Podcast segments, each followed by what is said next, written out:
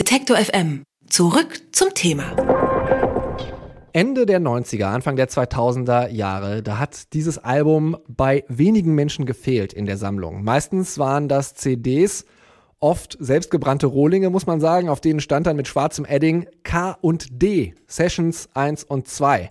Zur Erinnerung, das K und das D, das stehen für Kruder und Dorfmeister, zwei DJs aus Wien, die mit ihrem stilprägenden Mix das Genre Trip-Hop oder Chill-Out stark beeinflusst haben. Man könnte auch sagen, Kruder und Dorfmeisters Mix-Alben, das waren die cooleren Café Del Mar-Alben. Die äh, perfekte Hintergrundmusik für alles von den frühen Stunden der WG-Party über den Besuch in der Strandbar, über die Nachtfahrt nach Hause oder den Absacker in der hippen Kneipe. 1993, da haben Kruder und Dorfmeister angefangen zusammen zu arbeiten und ihr 25-jähriges Bestehen, das feiern sie jetzt schon seit letztem Jahr mit einer ausgedehnten Geburtstagstour. Was haben sie nach 25 Jahren im Business über die DJ-Szene zu sagen? Fragen wir sie doch einfach. Hallo Peter, hallo Richard. Hallo, hallo. Hallo. 25 Jahre im Business, ich habe das gerade gesagt. Äh, wie steht's denn so generell um Techno, Rave, Tanz und DJ-Kultur im Allgemeinen? Nervt euch was eklatant oder findet ihr was total super? Es ist eigentlich ähm, nach wie vor so, dass wir ja auch immer noch äh, permanent auflegen und uns sehr mit aktueller Musik beschäftigen.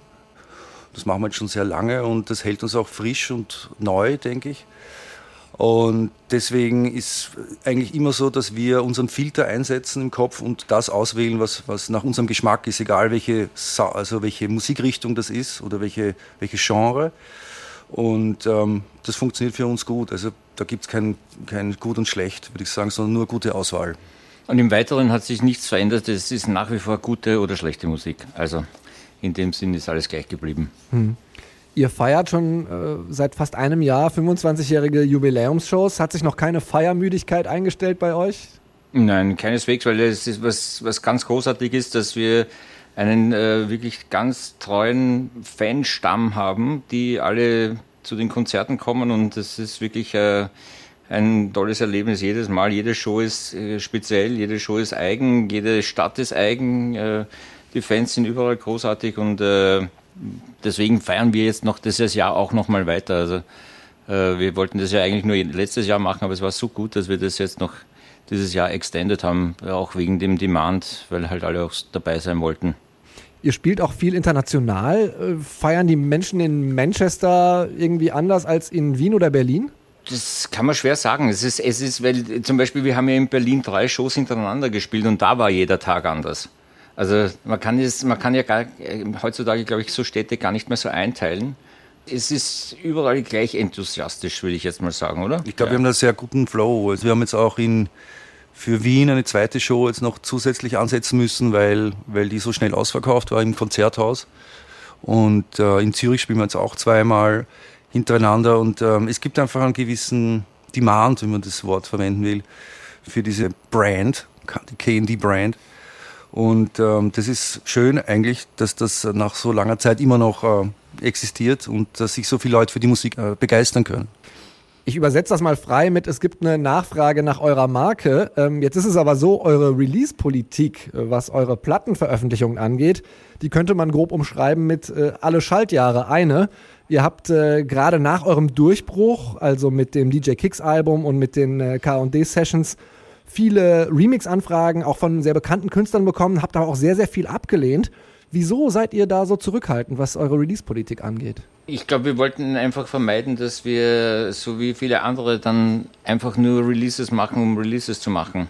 Wir haben ja dann im Nachhinein beide getrennt voneinander sehr, sehr viel Musik released und auch produziert und sonstiges. Also äh, wir haben halt nur einfach das KD-Universum frei von schlechten Platten gehalten, was ja auch ganz gut war. Hm.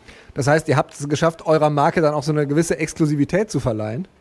Ja, sicherlich auch dadurch. Ja. Ein schönes Ding ist, was man als Künstler halt hat, ist, äh, wenn man wenn es schafft und ein großes Glück hat, dann kreiert man ein, ein Memory in den Köpfen der Leute.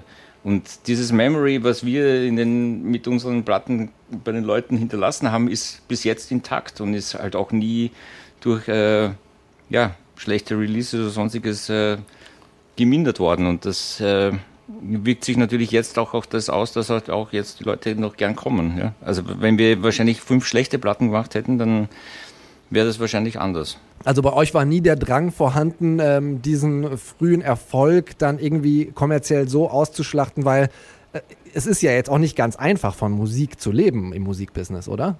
Nein, ist nicht einfach. Ähm, und ist über die Jahre noch immer, wird es immer schwieriger natürlich für auch alle Jüngeren, die jetzt noch keinen Namen etabliert haben.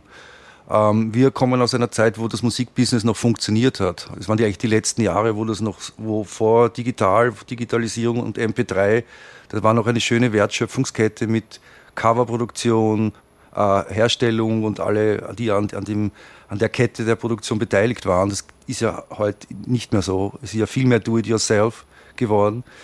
Und ähm, also wie wir angefangen haben, haben gab es auch kein Geld für großartige Ausrüstungsteile oder Equipment.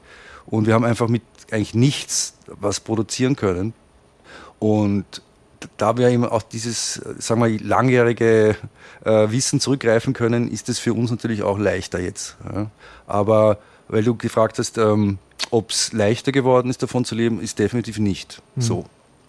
Wie passt ihr euch daran an? Also, dass man sozusagen über Plattenverkäufe nicht mehr so viel Geld generieren kann, sondern die Leute zu seinen Konzerten locken muss und das Event vielleicht ein bisschen mehr in den Vordergrund tritt? Ja, wir machen das so, wie es alle machen, aber wir machen das ja eh immer schon so, dass wir, wir haben ja immer schon irrsinnig viel aufgelegt. Also, für uns war das Spielen, das konstante Spielen ja immer dabei. Also, das ist von Anfang, von unseren Anfangstagen an und eigentlich auch schon davor, also bevor wir noch zusammen waren, haben wir äh, aufgelegt. Also wir sind nicht zu Hause gesessen und haben nur Platten gemacht, sondern wir waren halt auch wirklich immer unterwegs. Also in dem Sinn hat sich da jetzt nicht großartig was geändert für uns. Äh, es ist nur jetzt natürlich der Fokus von der ganzen Musikbranche halt auf das Live-Spielen, weil das ist halt der, der einzige Weg, wie man wirklich äh, äh noch äh, so viel Geld generieren kann, dass man auch überleben kann. Also das ist natürlich äh, das ist eine, eine, eine der traurigen Tatsachen heutzutage, weil es gibt viele Leute, die können halt eigentlich nur Musik machen, aber gar nicht live spielen.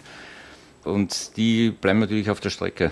Ja, wobei eben, man muss einfach sagen, es gibt auch viele Leute, die effektiv jetzt nicht davon leben können, aber so eine Begeisterung haben für die Musik, dass sie sich davon nicht abbringen lassen. Und das finde ich immer toll. Ja, dass, man, dass die Musik so eine Kraft hat, dass man das über dem Geldmachen stellen kann. Ja, das ist, finde ich gut.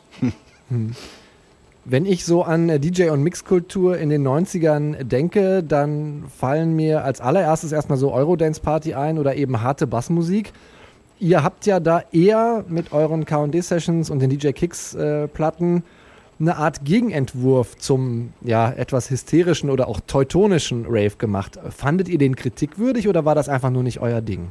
Es war nicht unser Ding. Zu dem Zeitpunkt, also zum, die, diese Early Rave Days, äh, waren wirklich nicht unser Ding. Also ich war, wir waren ja beide genug auf Raves, in, also bei uns halt da, und die waren auch riesig groß, aber ich habe die Musik damals ein, einfach, äh, den Techno, den, der jetzt zu dem Zeitpunkt bei uns gespielt wurde, das war nicht der Techno, den ich oder wahrscheinlich auch der Richard irgendwie verstanden haben.